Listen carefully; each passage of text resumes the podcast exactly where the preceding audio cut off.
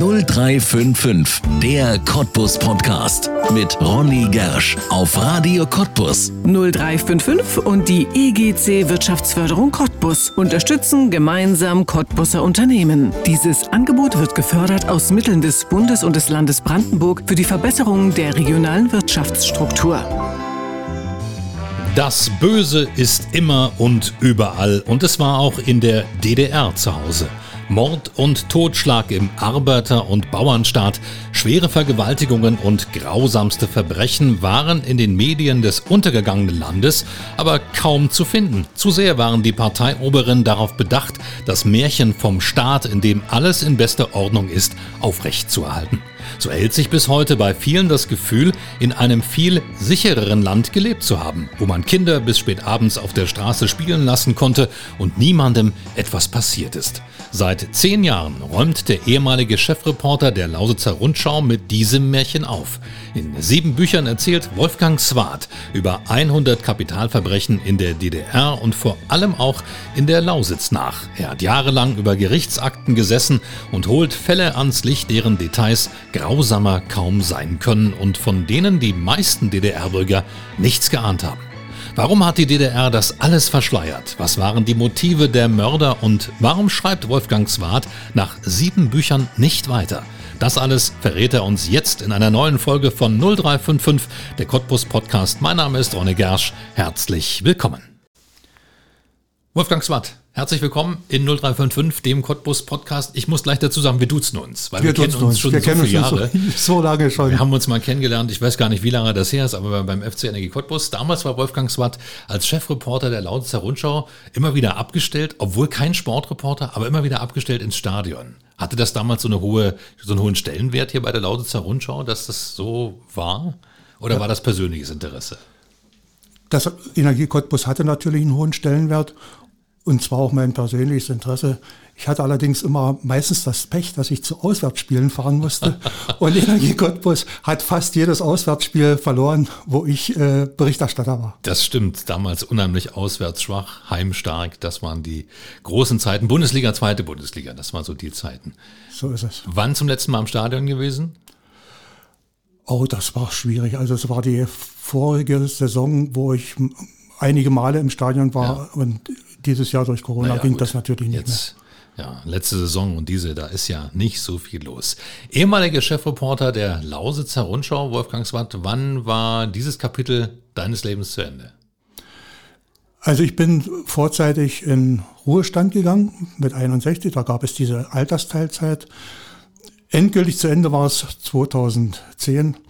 Äh, mein Motiv war, ich habe ja fast mein ganzes berufliches Leben bei der Lausitzer Rundschau verbracht. Ja.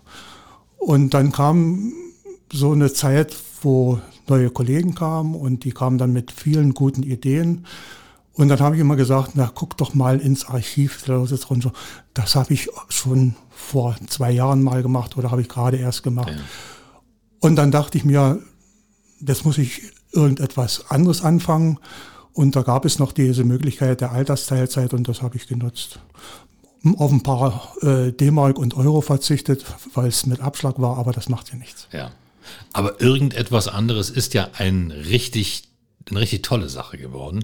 Es ist eine Buchreihe geworden, mit der Wolfgang Swart sich inzwischen beschäftigt und einen, ich würde mal sagen, zweiten Namen gemacht hat. Und das sind Bücher, über die wollen wir heute sprechen in diesem Podcast. Die sind unfassbar interessant und wer sie noch nicht gelesen hat und wer sie noch nicht in der Hand gehabt hat, nach dieser Sendung, nach diesem Podcast, bin ich sicher, geht es los, dass man sich in diese Buchreihe hineinliest.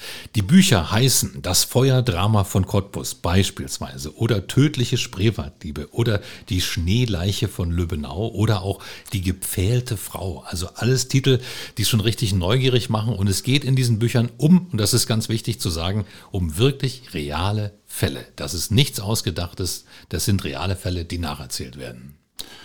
So ist das. Das ist alles äh, faktenbasiert, was ich geschrieben habe. Bestimmte Dinge sind natürlich journalistisch auf oder, oder journalistisch aufgearbeitet. Äh, aber die Fakten, die stimmen so, die sind aus den Akten entnommen.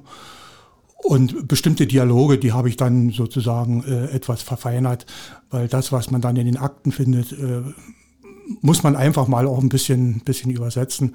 Aber wie gesagt, ich glaube, die, das Interesse der Leserinnen und Leser an den Büchern ist wirklich äh, dadurch geweckt, dass die Fälle alle in ihrem unmittelbaren Umfeld teilweise passiert sind. Also da passierten äh, Gewaltverbrechen, von denen die äh, Bürgerinnen und Bürger relativ wenig erfahren hatten in der DDR. Ja.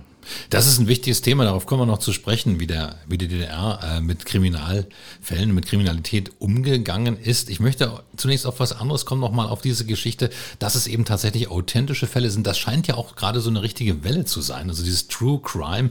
Es gibt verschiedene Podcast-Formate beispielsweise auch, die reale Fälle nacherzählen. Mir fällt da der Zeit-Podcast ein, Zeitverbrechen. Ist das auch etwas, was sich in den letzten Jahren verstärkt entwickelt hat, dass wir ja an die Abgründe der Kriminalität auch genauer blicken wollen über Bücher oder Podcasts oder auch Filme? Offensichtlich ist es so. Ja. Das liest, Woher könnte das kommen? Woher könnte das kommen?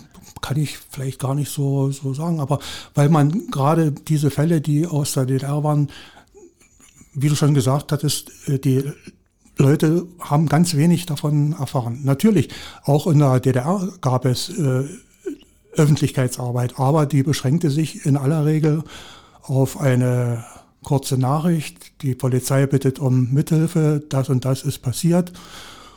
Und nach zwei oder drei Tagen in aller Regel war die Aufklärungsquote sehr, sehr hoch. Dann stand wieder eine Meldung in der Zeitung, der Täter ist gefasst, die Polizei bedankt, bedankt sich bei den Leuten für ihre Mitarbeit, für ihre Hinweise und das war's dann. Hm. Obwohl, auch das muss man sagen, Gerichtsverhandlungen auch in der DDR öffentlich waren. Aber es war eigentlich äh, niemandem bekannt und so ging das dann eben unter. Bis auf einige äh, wenige sehr spektakuläre Fälle, kommen wir vielleicht noch drauf, ja. die dann auch wirklich sehr öffentlichkeitswirksam in der, in der Fahndung und in der Auswertung waren. Ich erinnere mich an meine Jugend, da hatten meine Großeltern die Wochenpost.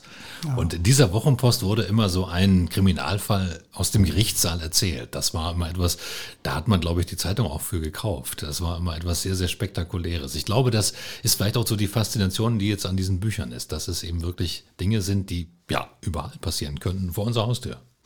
Ja, Gerichtsberichte gab es auch in der Lausitzer Rundschau schon, als ich 1970 angefangen habe bei der Lausitzer Rundschau in Hoyerswerda. Ich bin gebürtiger jetzt Sachse, wobei ich natürlich mich als Brandenburger fühle. Ja. Äh, da gab es auch Gerichtsberichte.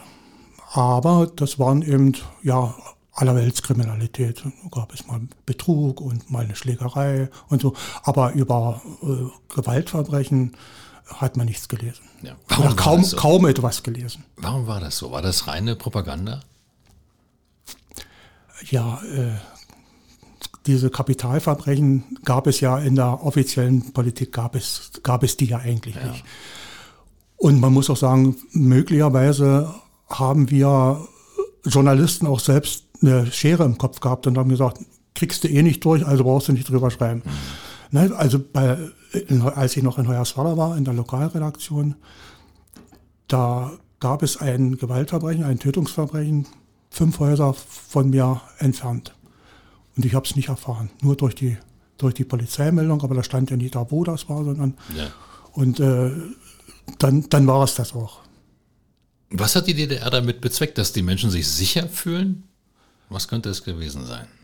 Äh, ich glaube, ja sicherlich war dieses Sicherheitsgefühl äh, war ein Motiv und dieses Sicherheitsgefühl, dieses Sicherheitsgefühl in Anführung, das hat sich ja auch nach der Wende äh, immer wieder äh, fortgesetzt. Bei vielen äh, Kapitalverbrechen, die dann öffentlich wurden, haben die Leute gesagt, das gab es in der DDR nicht. Ja. Es gab in der DDR fast alles. Was, ja. was es vielleicht weniger gab, das war das Mordmotiv Habgier. Aha. Ja, was wollte man in der DDR groß, groß äh, stehlen. Es gab dann höchstens beim, beim Handwerker mal, vielleicht wenn man ein paar Fliesen braucht oder so, aber das passierte nicht. Also dieses Mordmotiv Habgier war wirklich äh, äußerst selten, mhm. aber alles andere gab es auch in der DDR. Also nicht in der Häufigkeit wie in der Bundesrepublik, da gibt es ja Statistiken, aber so groß war der Unterschied wieder auch nicht. Ja. Also ganz trügerisch, dieses Gefühl, die, sicher zu sein und die Kinder auf der Straße spielen lassen zu können. Das war auch einmal ein Motiv für mich, als ich angefangen habe, diese Bücher zu schreiben, dass dieses scheinbare Sicherheitsgefühl, dieses, das gab es in der DDR nicht, mit, mit diesem Vorurteil etwas aufzuräumen und anhand von authentischen Kriminalfällen darzustellen, es gab auch das und, und Gewaltverbrechen sind nicht in jedem Falle systembedingt. Hm. Wenn du jetzt in die Gerichtsakten schaust, bist du da selbst manchmal überrascht über die Dinge, die sich dort auftun, über die Abgründe. Ich meine, das sind ja teilweise Fälle, die liegen schon sehr, sehr lange zurück. Ja, natürlich. Ich hatte ja erst nach, als ich angefangen habe, diese Bücher zu schreiben, den, äh, die Möglichkeit, solche Akten einzusehen. Und äh, das war schon, war schon sehr interessant und vieles konnte ich mir wirklich auch schwer vorstellen, was es da an menschlichen Abgründen gab. Ja. Wie liest sich das? Ist das eine, eine Gerichtsakte? Da muss ja im Prinzip alles drinstehen. Das ist doch sicherlich manchmal etwas auch sehr grausig. Das ist sehr grausig, ja. Natürlich, das steht alles drin. Und mhm. äh, der ehemalige Generalstaatsanwalt äh, Professor Rottenberg, der leider verstorben ist, mit dem habe ich mich dann, als ich diese Akten endlich bei der Generalstaatsanwaltschaft in Brandenburg an der Havel hatte, äh, habe ich äh, mich mit ihm unterhalten und er hat auch in einem Vorwort geschrieben, dass die Arbeit der Kriminalpolizei in der DDR äußerst akribisch war. Und da wurde alles aufgeschrieben. Also da wurde nichts dazu gemacht, da wurde nichts äh, weggelassen. Und das war schon, ja, interessant, aber zum Teil auch sehr gruselig. Und ich muss mal sagen, ne, meine Frau hat dann öfters mal äh, mit mir geschimpft, warum ich schon wieder so einen Fall hatte. Also äh, der sexuelle Gewalt, Alkohol, das waren so sozusagen viele, viele Anlass, ja. Anlässe für solche Taten. Macht das was mit einem? Hast du das Gefühl, dass ja, du jetzt äh, öfter mal in die dunkle Ecke schaust, ob da jemand steht oder äh, trägst du das lange mit dir rum, wenn du das liest? Also ich schaue nicht um die Ecke und gucke, ob da eventuell jemand steht. Man muss äh, als Autor von solchen Geschichten sich einen gewissen Abstand schaffen. Man mhm. muss äh, die Routine besitzen, sich das nicht so zu Herzen zu nehmen. Ich habe ja meine Frau erwähnt, die dann mal ja. mit mir geschimpft hat. Frauen sind da anders, die nehmen sich das auch mehr, mehr zum Herzen. Aber wenn ich das aufschreiben will und, und, und äh, mich an die Fakten halten will, dann muss ich bestimmte Emotionen auch, auch weglassen. Hm. Welche sind das? Wut? Trauer oder? Entsetzen. Entsetzen, ja. Entsetzen, ja. Wut. Mitgefühl. Ja. Mitgefühl gerade dann. Es gibt äh, zwei Fälle, wo ich mit äh, Angehörigen von äh, Gewaltverbrechen gesprochen habe und das war, das hat mich wirklich sehr aufgewühlt. Ja. Viele der, also Angehörige oder auch ja Opfer selbst, äh, leben ja möglicherweise noch. Das sind ja nicht alles Mordfälle, die da drin stehen, oder? Sind es alles Mordfälle? Es sind in aller, ah, es sind, es sind Tötungsverbrechen, Fast ja. alles. Also die Opfer leben, leben leider ja, nicht mehr. Aber, aber die Angehörigen, gab es da Reaktionen ja. mal auf die Bücher? Reaktion, ja, ich habe schon erwähnt, zweimal war ich bei Angehörigen. Ich habe viele Angehörige oder mehrere Angehörige angeschrieben. Allerdings gab es nur in zwei Fällen äh, eine Rückantwort, mhm. wo die äh, Eltern gerade von, von ermordeten Kindern dann bereit waren, darüber zu sprechen. Und da muss ich sagen, das war sehr, sehr bewegend und das da kommt man dann ins Grübeln. Ja, ja. Das sind Fälle vor allem aus der DDR. Gibt es auch welche in den Büchern aus der Neuzeit und gibt es da Unterschiede in den Verbrechen? Wir hatten vorhin schon die Motive, Habgier. Äh, ja, es sind überwiegend Fälle aus der DDR. Ja. In dem neuen Buch, äh, das Feuerdrama von Cottbus, da wird man das lesen. Das sind Fälle, die nach der Wende passiert sind, aber die ihre Wurzeln zum großen Teil auch schon in der, in der DDR hatten, ah. in, der, in der Entwicklung. Das, Entwicklung. das merkt man dann, wenn man Lebensläufe verfolgt. Mhm. Äh, das sind zum großen Teil aus zerrütteten Familien, äh, kommen die nicht in jedem Fall, aber aus, in vielfach kommen die aus zerrütteten Familien. Und das ist offensichtlich immer so ein Cocktail, wo man sagen kann, das beginnt vielleicht eine kriminelle Karriere. Ja, ja, äh, das ist ein Indikator. Aber äh, der Mensch wird ja nicht als, als Mörder oder als ja. Mörderin äh, geboren, sondern das entwickelt sich.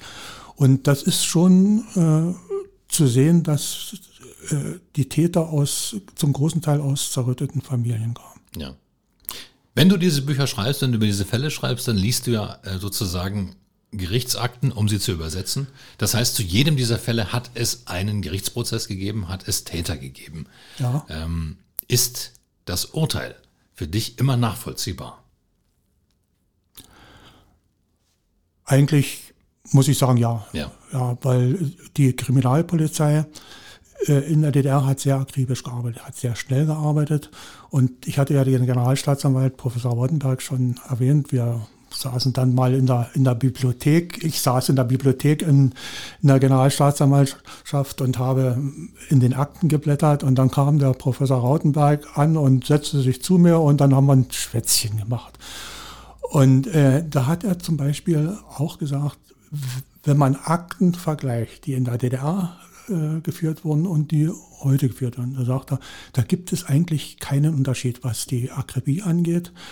Und auch der Bundesgerichtshof hat mal in einem Urteil äh, geäußert, dass die Staatsanwälte und die Richter in der DDR bei Kapitalverbrechen sehr, sehr gewissenhaft gearbeitet haben. Und sonst in, in der, im Strafmaß merkt man da, dass das zwei unterschiedliche Systeme waren oder eher nicht? Ja, natürlich. Ja. Die Strafgesetzbücher der DDR und der BAD waren im Detail manchmal unterschiedlich. Beispielsweise äh, jetzt gibt es beim Mord eigentlich nur die lebenslange Freiheitsstrafe. Mhm. In der DDR ging Mord von 15 Jahren bis lebenslänglich.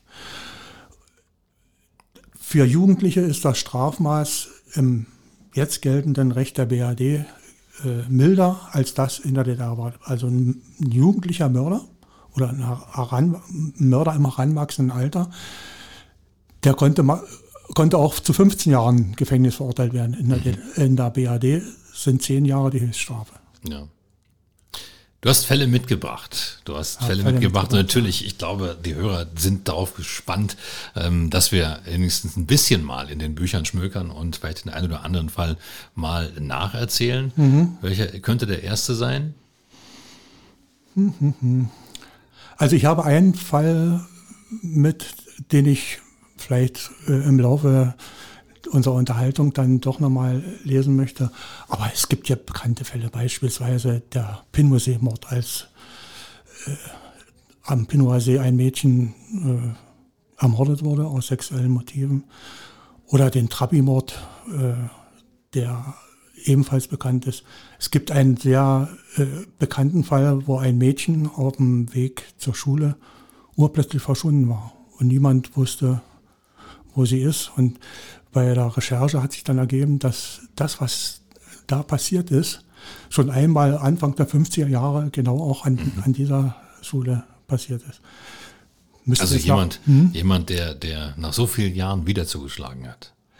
Nein, das war nicht der gleiche. Ah, nicht aber der gleiche. Das war nicht der, das war nicht der gleiche, sondern aber die, die Herangehensweise Mhm. war sozusagen die gleiche. Also ich, ich kann sagen, die Schülerin auf dem Weg zur Schule, der Hausmeister ähm, hatte sozusagen ein, ein Verhältnis mit dem, äh, mit dem Mädchen. Äh, er ist sogar nicht auf frischer Tat ertappt worden, sondern es hat sie in der Schule herumgesprochen. Da hat der Direktor dann Dudu gemacht und dann war's das. Und das Mädchen wollte äh, dann irgendwann mal sich nicht mehr missbrauchen lassen und hat das dem Hausmeister gesagt. Und er hat dann natürlich äh, Angst bekommen und äh, dann war an dem Tag, als das passiert ist, äh, das Mädchen wieder auf dem Weg zur Schule, hat unterwegs noch eine Bekannte getroffen, äh, die kam vom Blumenladen, das war also die Karl-Blechen-Schule, wo das passiert ist, hier in Cottbus. Äh, noch unterhalten, unterwegs hat das Mädchen noch ein, Kätzchen gestreichelt, was dort rumgestreunert ist. Es war also ein ganz liebes, ganz liebes Mädchen und dann kam sie in die Schule und der Hausmeister hat äh, sie sozusagen schon wieder erwartet und wollte sich von, äh, wollte sich von ihr befriedigen lassen. Das, das wollte das Mädchen nicht mehr. Und der Hausmeister, der hatte schon irgendwie damit gerechnet. Und was ist passiert? Er hat er sich den, ein Stuhlbein schon äh, zur Seite gestellt und hat dann das Mädchen mit dem Stuhlbein erschlagen.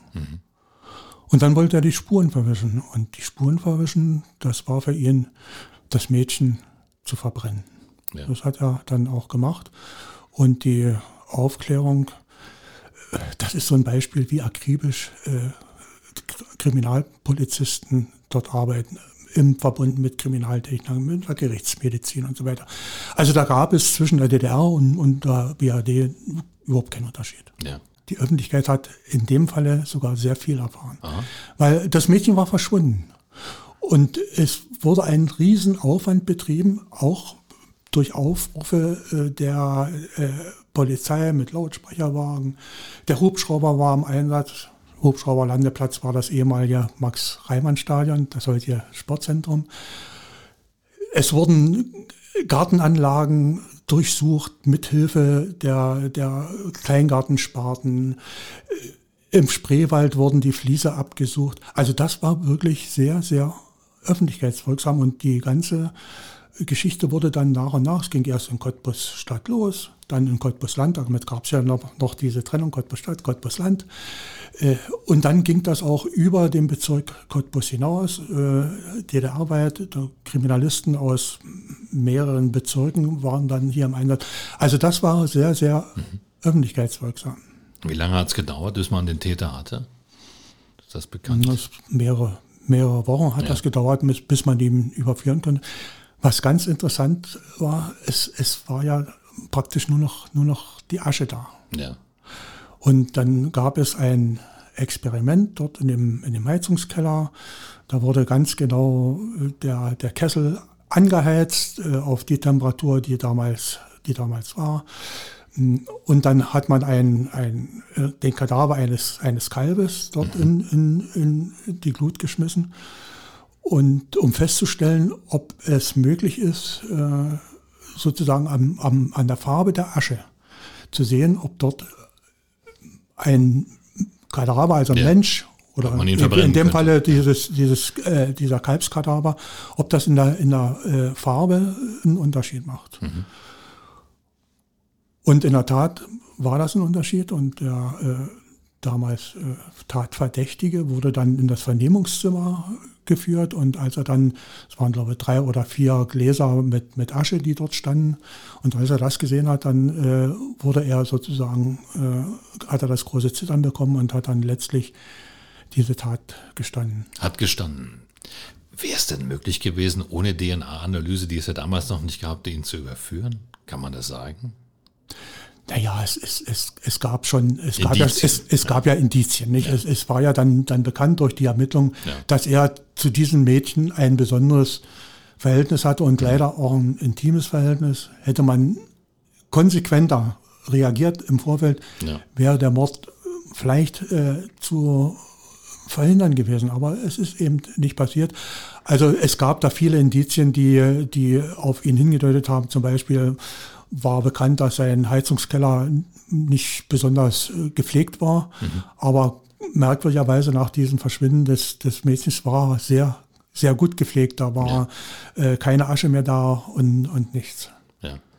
Das ist nun ein Fall, der, wie du sagst, sehr bekannt geworden ist. Gibt es Fälle, auf die du stößt, wo du denkst, das gibt's doch nicht, dass sowas passiert ist und niemand hat es in der Öffentlichkeit erfahren?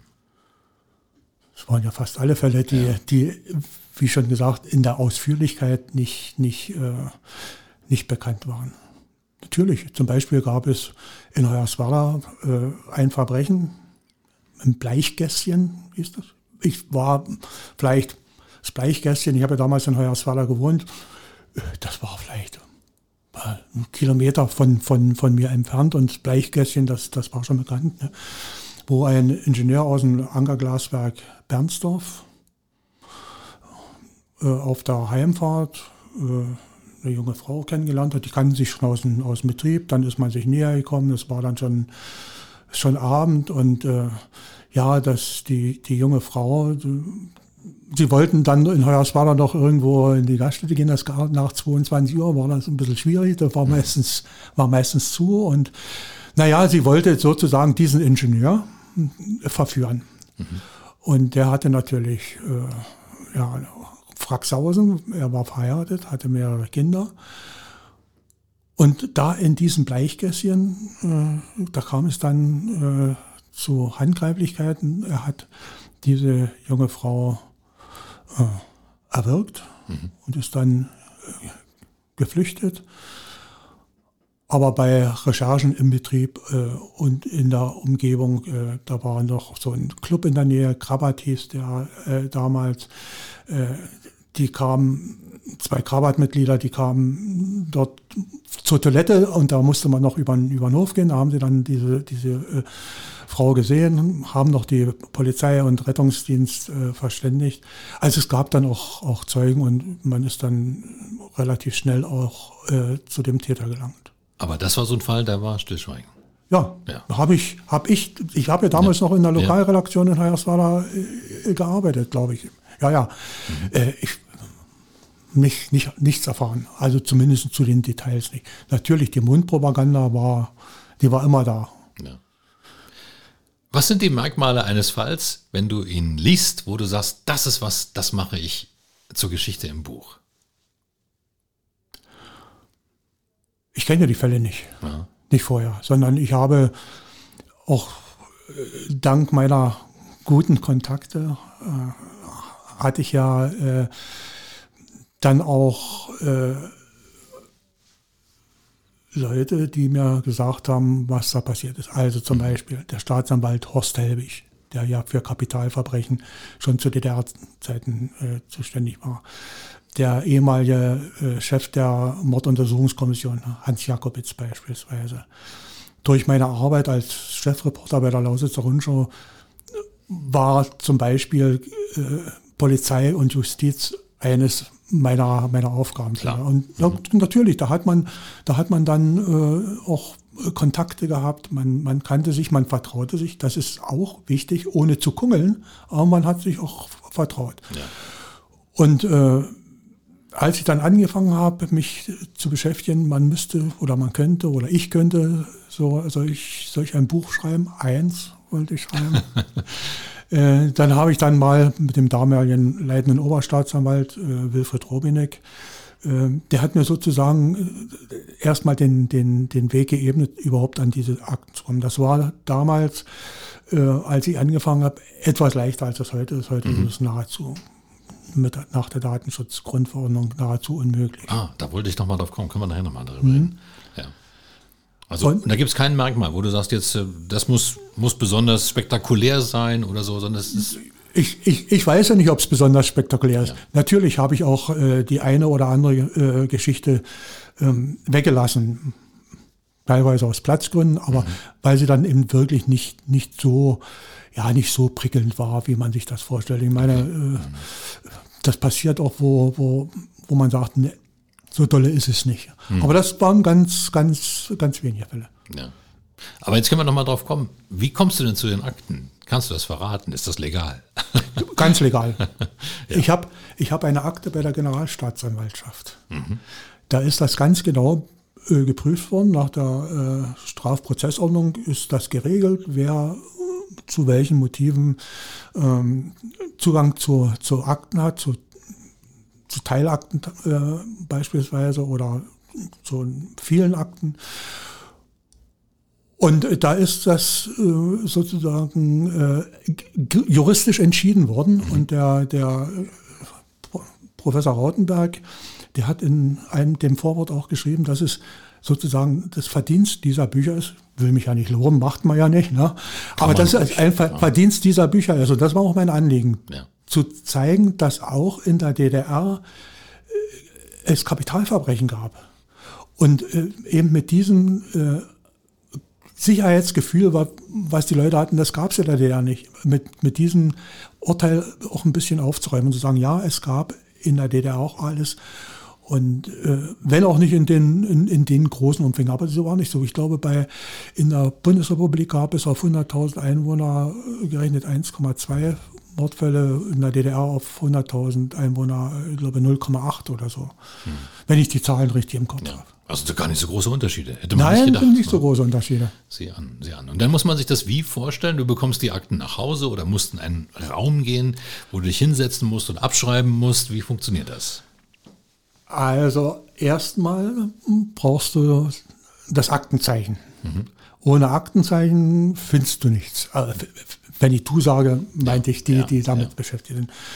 So, und da hat mir eben der, beispielsweise der Staatsanwalt äh, Horst Helwig ein, ein äußerst akribischer äh, Mensch, äh, ein akribischer Ermittler, der erstmal ein unglaubliches äh, Wissen hat, was er im Kopf gespeichert hat, aber der hat dann eben auch in seinem Kalender immer mal hingeschrieben, die Tat und Aktenzeichnung und so ist man dann rangekommen. Ja? Und das, das braucht man, braucht man unbedingt, das war sogar äh, teilweise nicht, nicht so ganz einfach, weil die Akten äh, nach der Wende so ein bisschen ausgelagert wurden. Die waren dann alle bei der Generalstaatsanwaltschaft in, in Brandenburg und äh, da hat mich der, der äh, Archivar, der hat mich da mal mitgenommen und da lagen die ganzen Akten in, in, im großen Keller noch nicht, noch nicht äh, äh, besonders eingeteilt und, und aufgeräumt. Ja. Ja, das war dann schon so ein, so ein äh, ja, eine, schwierige Zeit. Aber ich muss auch sagen, die Unterstützung gerade der, der Justiz, äh, die war schon sehr, sehr, sehr, sehr groß. Ja. Ah, das ist ja eine spannende Frage, ob das überhaupt unterstützt wird oder ob du sagst, lass die Sachen ruhen, die sind so alt, oder ob die Leute sagen, nee, es ist schon wichtig. Es ist schon wichtig, dass da jemand nochmal die Geschichten erzählt, damit sie halt ähm, auch bekannt werden. Kann man mal gucken. Ich glaube, hier steht das. wird fix im, im Buch gewühlt. Ja, ja, ja, ja, ja. Wichtige Stelle. Ne, Finde ich jetzt nicht. Also ich wollte mal äh, vorlesen, was der Generalstaatsanwalt äh, in einem Vorwort geschrieben ja. hat, aber ich habe es ja eigentlich schon alle gedacht. Ja, ja. Also es ist wirklich eine, eine Sache, da wo man sagt, ja, das sind Zeitdokumente, das lohnt sich, die auch nochmal für die Öffentlichkeit aufzuarbeiten. Ja, ja. Das gehört eben auch zum, leider gehört das auch zum Leben, aber man muss auch sagen, ich hätte nie gedacht, dass diese Häufigkeit äh, begründet ist in Sexualdelikten, mhm. Missbrauch von Kindern, gab es auch in der DDR, und Alkohol. Das waren so, äh, das war so der, der, Hinter, der Hintergrund der, der Täter. Ja. Der Täterinnen, man muss ja sagen, es gibt ja auch ja. Frauen, die morden, und äh, der Täter. Du hast noch eine Buchstelle mitgebracht, da will ich ähm, unbedingt ja. drauf eingehen. Das ist ähm, ein spannender Fall, der hat auch eine ja, äh, menschliche Pointe, will ich sagen. Also auch etwas, wo ein bisschen was Versöhnliches am Ende bei rumkommt. Ähm, vielleicht erzählen wir mal kurz, dass wir zu dem Fall kommen. Worum geht es? Äh, ich würde jetzt mal gar nicht so, ist gar nicht so viel. Ja. Äh, zwei Seiten würde ich mal einfach Gerne. vorlesen. Na klar, los Ich sage auch nicht den Titel äh, ja. dieses, dieses Buches und dann können wir Man muss sie alle kaufen, dann, dann findet man es. dann können wir uns darüber unterhalten. Ja. Der schlanke Mann mit seinen zwei Begleitern, die ihn rechts und links flankieren und ihn den kurzen, tristen Gang entlangführen, geht erhobenen Hauptes. Das schwarze Haar von einst ist grau, ja nahezu weiß, und es ist lichter geworden. Der Mann ist blass im Gesicht, das schon lange keinen Sonnenstrahl mehr abbekommen hat. Seine Gestalt wirkt ausgemergelt und krank. Dabei wurde er erst vor ein paar Tagen 34 Jahre alt. Er wurde in der Lausitz in Bernsdorf geboren und wohnte zuletzt in Hoyerswerda, der aus einem Plattenbauwänden platzenden Kreisstadt im Bezirk Cottbus. Der junge Mann in zweiter Ehe verheiratet und Vater von drei Söhnen. Das jüngste Kind ist knapp ein Jahr alt doch er hat den Sohn nicht ein einziges Mal in den Arm halten, ihn nicht an sein Herz drücken, nicht sein Lächeln sehen oder auch sein Weinen hören können. So lange ist er bereits weg von zu Hause. Vor drei Wochen, am 17. Juni 1975, hatte Egon Glombig, und der Name ist authentisch, äh, mit Genehmigung äh, seines Sohnes, mhm. hatte Egon Glombig Geburtstag. Sicher gehen ihm jetzt an diesen bedrückenden, Unheil ausströmenden Ort die herzlichen Glückwünsche seiner Ehefrau und seiner Eltern, die er mit der Post erhalten hat, noch einmal durch den Kopf. Die beiden Begleiter an seiner Seite werden langsamer, bleiben hinter ihm stehen. Der Mann, der nahezu geräuschlos und unbemerkt von seinem Opfer durch eine Tür links von ihm in den düsteren Kellergang getreten ist und der nun hinter ihm steht, hat einen Revolver in der Hand. Es ist eine Walter P38 mit aufgeschraubten Schalldämpfer, eine Selbstanfertigung, denn eine solche Pistole ist eigentlich nicht mit einem Schalldämpfer ausgestattet. Die dicken Wände des alten Gemäuers schlucken den dumpfen Knall. Der Schuss ist zielsicher gesetzt. Die Kugel dringt oberhalb des Nackens in den Hinterkopf des Opfers ein. Der Schütze versteht sein Handwerk. Der Delinquent fällt nach vorn auf das Gesicht. Aus dem Einschuss, Einschussloch tropft ein wenig Blut. Das ist die Geschichte, äh, die eigentlich mit äh, den Kriminalfällen, die ich in, ansonsten beschrieben habe, aus der Reihe tanzt und aus der Reihe fällt. Der Mann, Egon Glombeck, war einst Mitarbeiter der Staatssicherheit. Mhm. Er ist hingerichtet worden in der zentralen Hinrichtungsstätte in Leipzig. Dann ist äh, das also alles, wir, wir, haben hier gerade einen staatlichen Mord sozusagen. Das ist also ein, dem ein, waren wir dabei. Ein, ein staatlicher Mord. Ja. Ich, ich komme noch darauf. Ja. Äh, Er ist, das war alles akribisch vorbereitet. Dann fuhr ein Barkas B1000 allerwelts äh, Fahrzeug, fuhr dann, fuhr dann raus aus dem Gefängnis, wo die zentrale Hinrichtungsstelle war, fuhr zum äh, Südfriedhof in, in Leipzig. Dort ist er im Krematorium verbrannt worden. Äh, und das war's. Dann waren die Spuren ausgelöscht. Und sein Sohn, Rai Klausch, ist dieser Sache nach der Wende nachgegangen. Mhm. Und von ihm habe ich äh, diese Informationen und, und die Akten auch bekommen. Egon Glombeck war ein Aufklärer, ein sogenannter Aufklärer bei der Staatssicherheit. Er hatte äh, Kontakte. Sein Aufgabengebiet war der Bundesnachrichtendienst, also mhm. diese äh, Beobachtung. Aber aus persönlichen Motiven äh, und aus Enttäuschung und was es so alles gab, er hat sich förmlich gerissen bei, bei der Staatssicherheit zu arbeiten, aber dann wurde er sehr schnell enttäuscht. Mhm. Da gab es äh, Kungeleien unter den Vorgesetzten und unter den, den Mitarbeiterinnen und Mitarbeitern und so weiter. Und dann hat er äh, die wahnsinnige Idee gehabt, jetzt biete ich mich dem Bundesnachrichtendienst an. Ja. Äh, der hat zunächst gar nicht reagiert und dann kam es eben doch zu Kontakten. Und dann ist er in, das, in dem Buch äh, über viele Seiten beschrieben, ja, wenn man das im, im, im, Fernsehen sehen würde, würde man sagen, das ist ein, ist ein billiger Krim, Krimi. Aber da ist mit allen Geheimdienstmethoden dann gearbeitet worden. Und da wurden zum Beispiel wurde ein Treffen in, in, in, in Paris vereinbart zwischen dem Bundesnachrichtendienst und, und äh, dem äh, Stasi-Mitarbeiter. Und sein Motiv war, das Motiv von dem äh, Stasi-Mitarbeiter Eon Lombeck war, er hatte gehofft, dass er vom der Bundesrepublik frei gekauft wird. Mhm. Und das ist eben nicht passiert. Ja. Und sein Sohn Reik Klausch, ich habe ihn gefragt, wieso äh, heißen Sie denn Klausch und nicht Lombeck? Sagt er, ja, die äh, Staatssicherheit wollte den Namen Glombeck nicht mehr äh, hören und deshalb habe ich dann oder musste ich den Namen meiner äh, Mutter annehmen. Mhm. Und wir haben viele Gespräche geführt. Und äh, was mich sehr beeindruckt hat, war, dass äh, Rai Klausch gesagt hat, äh, ich bin gegen die Todesstrafe. Mhm. Grundsätzlich gegen die Todesstrafe, weil es gibt Beispiele, es gibt Fälle, wo äh, Gerichte auch sich geirrt haben. Und dann ist der Mensch aber tot. Und er sagte, ich hätte meinem Vater sehr viele Fragen stellen wollen. Ja, zum Beispiel, warum hast du dich mit der Stasi eingelassen? Du, du wüsstest doch, äh, was Geheimdienste, ja, ja. was, das, was das bedeutet.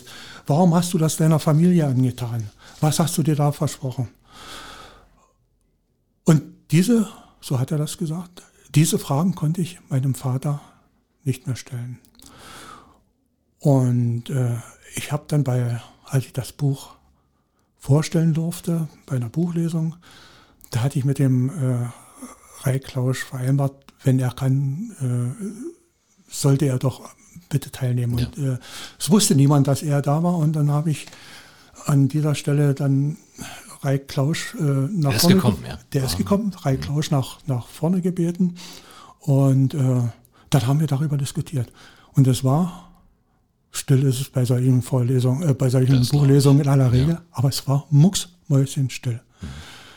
Und äh, man hat gemerkt, dass die, dass die Zuhörerinnen und Zuhörer äh, doch sehr beeindruckt waren, mit welcher Sachlichkeit Reik Klausch äh, dort auch aufgetreten ist. Und was ich mir auch nicht habe so richtig vorstellen können, ist, er hat dann gesagt, dass äh, die Unterstützung nach der Wende, die Unterstützung der äh, Behörden äh, in der Bundesrepublik gleich null waren. Es gibt zum Beispiel an dem Süd Südfriedhof eine Gedenktafel Tafel für die Opfer äh, der, des Stalinismus in der DDR. Und äh, da steht auch der Name äh, Egon Glombeck drauf. Sagte, aber wir sind bei der Einweihung dieser Gedenktafel sind wir nicht eingeladen worden. Ja, und, und er hat dann auch erzählt, dass seine, seine Mutter sehr, sehr am Tod äh, ihres Sohnes ähm, zu kauen hatte und äh, dass sie dann in der, nach der Wende eben doch viele ehemalige Kollegen von äh, Egon Glombeck dann gesehen hat, denen es relativ gut ging und äh, sie hatte dann auch psychische Probleme. Das, das ist alles sehr, sehr, sehr beeindruckend. Und das ist so etwas, was ich mir nicht vorstellen konnte. Ja. Und das fasst natürlich an, ne, ich glaube. So, Gerade und, aber menschliche. es, es gab ja dann noch, gab ja dann noch äh, sozusagen ein, ein Happy End. Ja. Ähm, das Buch endet äh, mit, mit einem Nachwort. Äh, die Frau von Egon Glombeck hatte dann nochmal geheiratet, äh, hat einen Jungen geboren, ne, ein Jahr hat er ja nie gesehen. Äh, und mh, der äh, Halbbruder haben sie versucht, äh, Egon, Egon äh, der Klausch, Rai Klausch und sein, der hat noch einen Bruder, Ja. mit dem Halbbruder Kontakt aufzunehmen. Aber der hatte relativ wenig Interesse. Und kurz vor Weihnachten, voriges Jahr, also kurz vor Weihnachten, habe ich äh, eine Info gekriegt von Rai Klausch im Zusammenhang mit äh, beruflichen äh, Kontakten. Es ging um die Installation der Papierfabrik in, in Schwarze Pumpe. Hat er mit einer äh, Firma verhandelt und äh, da äh, kam heraus, dass der Stellvertreter des Geschäftsführers sein, sein äh, Halbbruder ist. Sein Halbbruder war. Der Halbbruder. So also klein der, ist die Welt. der Stellvertreter von dem Geschäftsführer, nicht der Geschäftsführer, sondern der Stellvertreter. Und ähm, dann ging irgendwann mal am nächsten Tag die Tür auf und dann trat der Halbbruder äh, ins Büro. Und die beiden, so hat das äh, Rai Klausch mir geschildert, sie haben sich erstmal angeschaut, sind sie dann in die Arme gefallen und haben, Männer weinen ja nicht so gerne, aber sie haben dann geweint und waren also sehr froh, dass man endlich nach diesen vielen, vielen Jahren dann doch diesen Kontakt gefunden hat.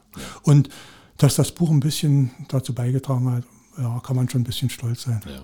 Sehr schöne, sehr schöne Geschichte, sehr schöne menschliche Pointe eines ja gruseligen Falls. Ja.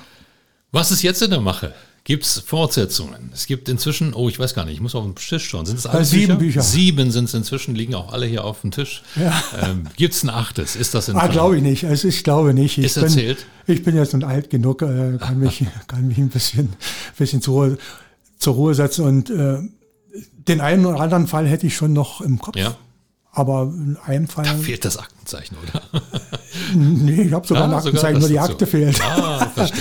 Und außerdem, ja, es war ja schon angedeutet, es ist mittlerweile äh, schwieriger geworden, an solche Akten ranzukommen. Wobei ich sagen muss, dass ich auch diesmal von der Staatsanwaltschaft in, in Cottbus, von der äh, Petra Hertwig, die jetzt äh, gegenwärtig die Behörde leitet, oder auch von, äh,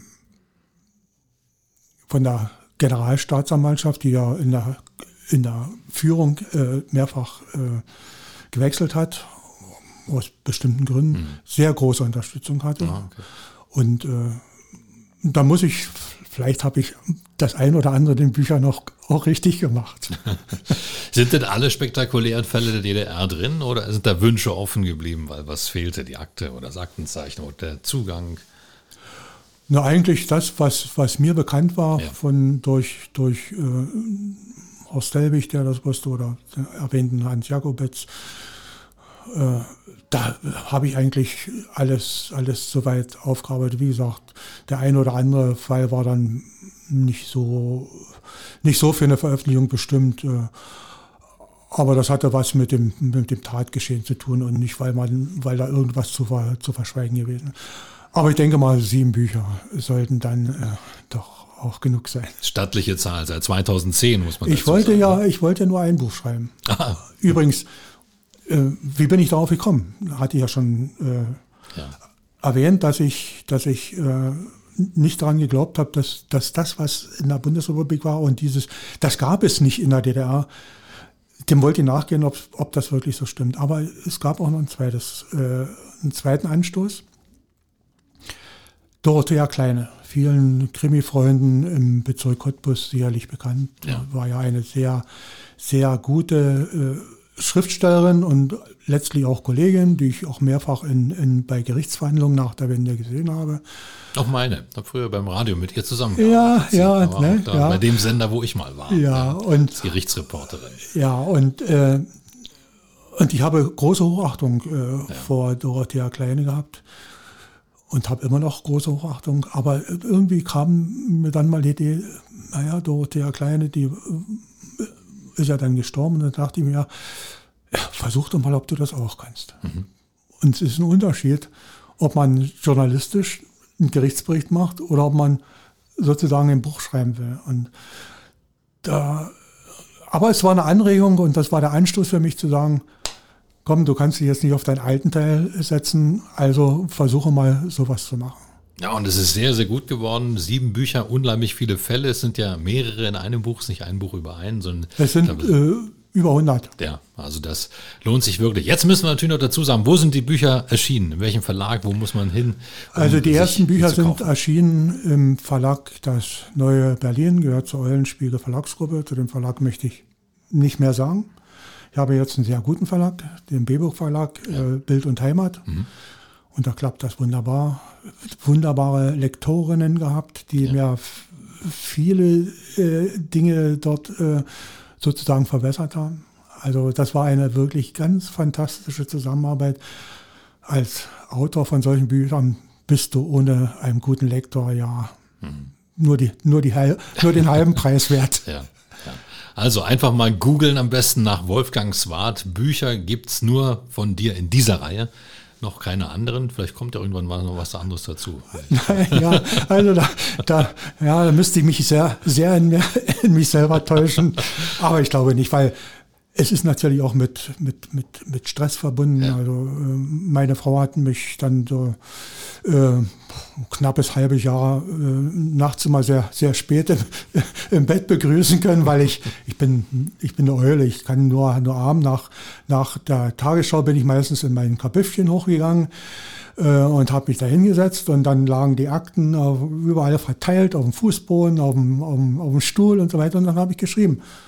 Manchmal bloß eine Seite, weil du dich erstmal einlesen musstest. Ja. Manchmal vier oder fünf Seiten. Aber so, so vier Monate und mit Korrekturen und so weiter. Also ein halbes Jahr braucht man dann schon nur, nur, für, den, für, nur für das Schreiben. Ja. Also bis vom ersten Strich oder von der ersten, äh, vom ersten Wort bis äh, dass das Buch fertig ist. Die Zeit davor, äh, na, die zählt man dann nicht mit. Ja. Was machst du jetzt, wenn du diese nächtlichen Schreibwutanfälle nicht mehr hast? Na, es war jetzt? ja nicht immer, es war ja nicht immer nur Vergnügen, es war auch manchmal schon ein bisschen, du musst, weil na, du musst ja deinen dein Termin halten, ja. ähm, um das Manuskript abzugeben. Ja, ich hoffe, dass äh, Corona sich bald mal äh, gelockert wird, die, diese Lockdown-Maßnahmen, die ich übrigens nachvollziehen kann auch aus privaten Gründen das ja. sehr nachvollziehen kann, weil Corona ist nicht nur eine mittlere oder eine leichte Grippe, sondern Corona ist wirklich, wirklich schlimm. Es dürfte ja bekannt sein, dass mein Sohn an Corona erkrankt ist, schwer erkrankt war. Es geht ihm inzwischen besser. Äh, dass ich dann auch wieder mal eine Buchlesung machen kann, ja. mich mit Leuten äh, darüber unterhalten kann, über das, was ich geschrieben habe. Das ist sehr, sehr anregend. Ach, äh, Ich habe übrigens bei der einen oder anderen Buchlesung dann auch gemerkt, dass äh, Angehörige von, von Tätern äh, mit im, im ah, Auditorium ja. gesessen haben. Äh, ohne, ohne, also sogar ein Täter hat mhm. meines Wissens mal mit äh, drin gesessen, aber es gab dann nie irgendwelche Konflikte. Keine Reaktion. Oder, oder so. oh, okay. ja. Ohnehin ist, ist das so bei solchen Buchlesungen, ja, wird relativ wenig gefragt. Am meisten wird dann gefragt, wenn die Buchlesung zu Ende ist. Ja, ja, ist ja aber da sind auch Frauen, Frauen äh, sehr äh, intensiver äh, äh unterwegs, als, als das Männer sind. Hm. Haben wir noch ein bisschen Zeit? Ja. Ja, ich hatte ja gesagt, dass ich in zwei Fällen äh, Kontakt hatte mit, mit Hinterbliebenen. Und das geht in, auch in den Büchern, geht das viel zu sehr unter, welche Auswirkungen das hat auf äh, Angehörige. Weil die Akten sind täterorientiert. Ja. ja. Es geht darum, den Täter zu überführen. Also man, man erfährt eigentlich von den Opfern relativ wenig und man erfährt relativ wenig vom Umfeld. Aber es gab zwei Fälle beispielsweise. Der eine ist äh, in der Nähe von Hoyerswerda passiert, wo ein, wo ein Mädchen äh, praktisch vor der Haustür ermordet wurde von einem Jugendlichen äh, aus, der, aus der Nachbarschaft. Und da bin ich dann mit meiner Frau mal hingefahren. Ist dann gut, wenn man eine Frau an der Seite hat, dann ist das vielleicht doch etwas, etwas emotionaler. Und äh, die Familie wäre fast daran verbrochen. Und äh, was erstaunlich für mich war, dass die Frauen in diesen Fällen eigentlich der stärkere Part sind. Mhm. Männer es werden viel, viel äh, schlechter mit, mit so einem Schicksal, können diese Schicksale ja. viel, viel schlechter verarbeiten. Aber sie hatten ja noch, noch ein Kind und, und äh, die, die Mutter hat mir da erzählt, ich musste einfach auch für unseren Sohn da sein. Und die Ehe wäre, wäre fast in die Brüche gegangen. Und im zweiten Fall war äh, im heutigen Elbe-Elster-Kreis passiert, wo der Hausmeister aus einer benachbarten Kinder, Kindergarten, Kinderkrippe, äh, in das Nachbarhaus eingestiegen ist. Bei ihm in der Kasse war wieder mal Ebbe, in der Familienkasse. Und da dachte er, das war so eine Art Villa und da ist bestimmt was zu holen. Und ist er dort eingestiegen durchs Kellerfenster mhm. und äh, ist dann hat das Haus durchsucht und da kam er urplötzlich äh, in so ein Wohnzimmer und da schlief die Tochter der Familie. Und die ist natürlich munter geworden und dann hat er sie gewirkt aus Angst vor Entdeckung, hat ein Sexualverbrechen vorgetäuscht und äh, ist dann aber auch überführt worden. Und auch bei dieser Familie war ich. Und das war eine ganz, auch eine ganz schwierige Geschichte. Äh, sie haben dann noch ein, ein, ein äh, zweites Kind äh, bekommen nach dem Tod. Das hatten sich beide sehr, sehr genau überlegt. Und da war zum Beispiel eine Überlegung, äh, wird eventuell das Kind, was dann geboren wird, uns später mal den Vorwurf machen, dass es ja nur auf der Welt ist, weil die, to ah. weil die, weil die Tochter äh, ja. ermordet wurde. Aber nein, das äh, ist nicht eingetreten und die Familie hat das, hat das dann sehr gut verarbeitet, aber zum Beispiel auch Nachwirkungen. Die Frau hat mir gesagt, ja, sie hat das äh, am Ende alles gut verkraftet, sie fährt auch wieder Auto, aber sie kann nicht auf der Autobahn fahren. Mhm. Warum auch immer, sie hat höllisch Angst vor der Autobahn, wobei die Autobahn mit dem Fall ja mit dem Tod ihres, ihres Kindes nichts zu tun hat. Aber so, das sind dann psychische Nachteile und Auswirkungen, die viel zu oft vergessen werden. Ja. Also aus der Opferperspektive wird ja sowieso viel zu wenig erzählt. Und das ist ja, ja generell so, auch in den Medien. Ja. Auch wenn über Fälle berichtet wird, wird ja kaum darüber berichtet, was ist mit den Opfern passiert, was ist mit der Psyche der Menschen passiert. Ich konnte auch immer verstehen, wenn äh, Angehörige äh, nicht, nicht äh, geantwortet haben auf, auf meine Bitte oder wenn sie gesagt haben, nee, wir möchten nicht. Das muss man einfach akzeptieren und das ist auch sehr verständlich. Ja. Ich wüsste auch nicht, wie ich in solchen schlimmen Fällen reagieren würde. Ja. Faszinierend, allgemein dieses Thema, muss man sagen, können Stunden drüber sprechen. Es ja, gibt ja so viele Dinge, die wir ah, Ja, eigentlich, können. eigentlich, äh, ja, was, was Schönes. Zum Beispiel eine kleine Anekdote, Pinochet-Mord ja. wird vielen äh, äh, Menschen in der Region hier äh, was sagen als am ähm, See, also in der Nähe von Guben. Yvonne, so hieß das Mädchen, äh, beim Gang äh, am, am Ufer lang äh, aufgelauert wurde von einem äh, Mann, der dort bei seiner Mutter war in, im Häuschen, der hat die gesehen und, und äh, ist ihr hinterher und hat, äh, hat sie dann gewirkt in so einem äh, Gebüsch. Und äh, sie wurde dann spät abends gefunden, war aber äh, bewusstlos und sie konnte auch nicht mehr äh, im Karl-Team-Klinikum äh, nicht mehr gerettet werden. Und äh, dieses, dieser Mann, der war, hatte sozusagen eine Vorgeschichte aus, aus äh, der DDR, hat in, in, in Guben mehrfach schon äh, mit äh, Frauen belästigt und auch vergewaltigt, ist verurteilt worden. Und wir waren, ich war mit meiner Frau dort am Pinoer See, wollte mir die Örtlichkeiten mal anschauen. Und sehr bewegend äh, war, da sind wir den Weg entlang und dann links hat man gesehen, da steht äh, eine Tafel und eine Gedenktafel. Yvonne äh, ist äh, dann und dann geboren, dann und dann getötet. Und äh, die Bitte, Eltern, Nachbarn, achtet auf die Kinder. Mhm. Also das ist schon sehr, sehr äh, nachdenklich. Und wie das so ist, äh, da kam dann uns eine alte eine alte Frau entgegen mit einem Rollator, äh, ein Handy, Handy im, im äh, Rollatorkorb und das war dann die Mutter des, äh, des, des, des Täters. Des Täters? Die Mutter des Täters, ah. ja, ja, ja, ja. Der, der war ja bei, bei seiner Mutter dort in, äh, war, übers Wochenende waren, waren sie dort. Ja, und äh, ja, mit mir hat sie nicht gesprochen. Hm. Aber mit meiner Frau, wie das unter Frauen ist. Aber äh, sie hat dann auch gesagt, naja, mein Sohn, der hat so viel, so viel Schlimmes gemacht und sie hat auch keinen so hat sie das zumindest gesagt, auch keinen Kontakt mehr ja. zu ihm. Das war so ein spektakulärer Prozess, der ewig lange gedauert hat. Der eine oder andere kann sich daran erinnern.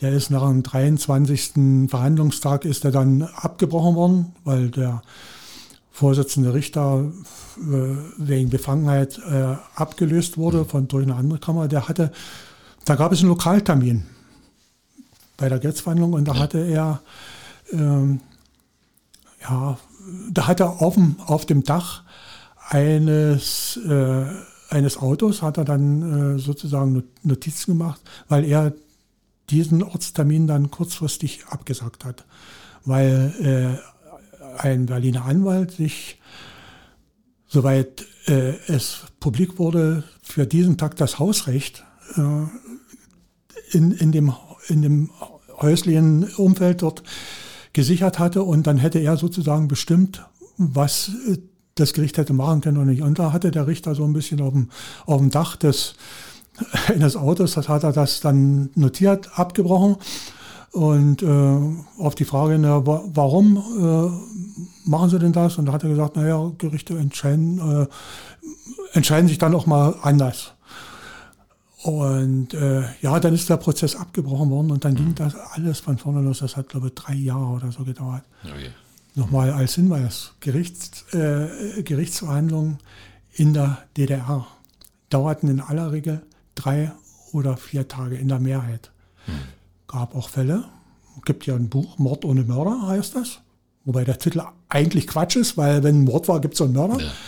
Aber äh, da ist das durch, ich glaube, zweimal äh, zum, zum äh, obersten Gericht der DDR gegangen und letztlich ist der Mann freigesprochen worden. Er ist einfach ein freier Mann. Das muss man auch akzeptieren. Also es ist nicht so, dass so Urteile einfach so, so durchgewungen äh, wurden. Ja. In aller Regel hat sich damit in jedem Falle, gerade bei diesen Kapitalverbrechen, auch das oberste Gericht der DDR befasst. Ja. Nun sind das ja alles Fälle, die liegen schon eine ganze Weile zurück in deinen Büchern. Interessierst du dich auch für aktuelle? Schaust du da hin oder ist das alles für dich ja, nicht so interessant? Jetzt habe ich, jetzt ich damit nichts mehr zu also tun. Also bist jetzt nicht im Gibt es andere Redakteurinnen und Redakteure, die, ja. das, die das machen? Ja, das ja. mache ich nicht. Ich mache noch für die Lausitzer Rund schon ein bisschen, bisschen Handball, ein bisschen, oder, und der eine oder andere Fall aus den Büchern wird ja dann auch publiziert. Und ja. gibt da so eine Serie, im, Serie im, genau. mhm. im Magazin. Ja, da werde ich auch hin und wieder mal darauf angesprochen und äh, das ja, die Leute, die Leute lesen das, wie wir schon festgestellt haben. Ja, das ist aber schön für einen Autor. Ja, na klar. Gibt eine große Faszination generell für dieses Thema Ja, True ja, Crime, wahre Verbrechen. Das muss man wirklich sagen. Also es ist eine richtige Welle, ne? also in allen Medien. Ähm, ist schon ein paar Jahre jetzt, ist nichts Neues, was jetzt in der Corona-Zeit entstanden wäre. Ich meine, sondern es gibt schon ja- ein bisschen länger. Äh, auch in den Büchern habe ich nachvollzogen, auch aus einer anderen Perspektive, viele, den einen oder anderen Fall, der, der auch bundesweit bekannt war, der Rote Rieser, der Mörder von, von Belitz beispielsweise, Ja. der mehrere äh, Frauen äh, vergewaltigt hat und umgebracht hat. Äh, der äh, in Eberswalde war das, glaube ich, so ein, so ein junger Mann, der, der, der da Jungs, äh, der Schlechte von Eberswalde heißt das, der, der Jungs ermordet hat, der auch zum Tode verurteilt wurde und hingerichtet wurde. Und das war so ein Urteil, wo ich gesagt habe, nein, da war die Todesstrafe, Todesstrafe ohnehin, äh, bin ich auch ein Gegner. Aber der hätte eigentlich in, in äh, psychiatrisch, Ja. äh, psychologisch behandelt werden müssen. Äh, also dort diese, diese Todesstrafe, die war äh, aus meiner Sicht völlig unberechtigt. Ja, und was gab's da noch? Trabimord hatten wir uns schon unterhalten, Ja. nicht? Äh, ist allgemein bekannt, wo, äh, wo dann der große Staranwalt äh, Bossi dann mit hier in Cottbus war und ihn verteidigt hat. Äh, ja, das sind so dann die, die, die spektakulären Fälle, die dann nochmal nachvollziehen, nachvollzogen wurden, aber teilweise auch aus einer anderen Sicht. Ja. Es ist faszinierend, also ich habe ein bisschen quer gelesen, es ist wirklich faszinierend, wie viele spektakuläre Fälle hier aber auch, auch uns in der Lausitz passiert sind, auch in Cottbus passiert sind. Hat sich einiges angesammelt in den Jahren und ja, ich muss sagen, finde es ein bisschen schade, dass das jetzt so abgeschlossen ist nach sieben Büchern, aber ich kann es auch verstehen. Ja, wie gesagt, es, es ist aus Datenschutzgründen ist das äußerst äh, schwierig geworden. Äh, wie gesagt, ich habe dann auch noch Unterstützung gehabt von den Staatsanwaltschaften, aber äh, ja, äh, irgendwann muss man Schluss sein. Dann nehmen wir es so hin. Sieben Bücher sind es immerhin, über 100 Fälle. Wirklich mal reinlesen, absolute Empfehlung, Wolfgang Swart. Vielen Dank, dass du da warst. Ja, gerne. Das war 0355, der Cottbus Podcast und du kannst diesen Podcast abonnieren, um keine Folge zu verpassen. Auf 0355.de findest du alle Links zu iTunes, sämtlichen Android-Apps, zu Spotify und auch zu Soundcloud oder du hörst uns als Radioshow hier auf Radio Cottbus jeden Sonntag von 10 bis 12 und immer montags ab 20 Uhr in der Wiederholung. Mein Name ist Ronne Gersch. Ich bedanke mich auch diesmal fürs Zuhören. Bis zum nächsten Mal. 0355, der Cottbus Podcast mit Ronny Gersch auf Radio Cottbus. 0355 und die EGC Wirtschaftsförderung Cottbus unterstützen gemeinsam Cottbuser Unternehmen. Dieses Angebot wird gefördert aus Mitteln des Bundes und des Landes Brandenburg für die Verbesserung der regionalen Wirtschaftsstruktur.